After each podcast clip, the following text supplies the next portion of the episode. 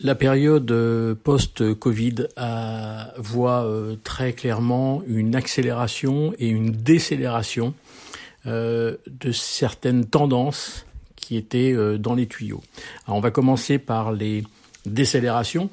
En décélération, on a bien évidemment la disparition du plastique qui devait avoir lieu le 1er janvier 2021 et qui est reporté à plus tard. Je cite l'expression, ça veut bien dire que euh, bah, c'est pas demain matin, c'est-à-dire qu'on va le, reporter pour des raisons purement d'hygiène. C'est vrai que la vente à emporter à partir de plastique, de carton, etc. est beaucoup plus hygiène que si elle était dans du dur. Euh, en décélération, je pense très sincèrement qu'on va avoir euh, une décélération de la rémunération au plus bas euh, des équipes avec qui on travaille euh, en salle en faisant énormément d'heures. Je pense que alors déjà c'était déjà dans les tuyaux avant, mais là ça va accélérer dans ce sens-là.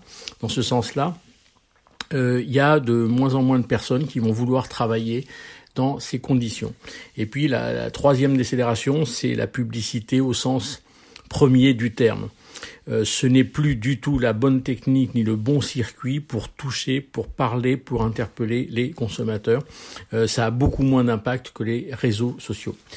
Alors justement, à propos de réseaux sociaux, les, la période post-Covid post est en accélération sur quatre éléments. La première, c'est évidemment le digital. Je viens d'en parler. Le digital va, va accélérer euh, très sérieusement parce que de plus en plus de consommateurs l'ont utilisé.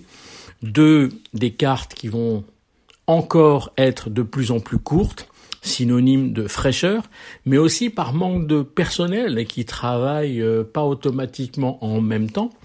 Si les cartes sont courtes, le troisième élément qui va s'accélérer, c'est que la rotation va s'accélérer, être au plus près des saisons, pour retrouver le goût euh, d'origine.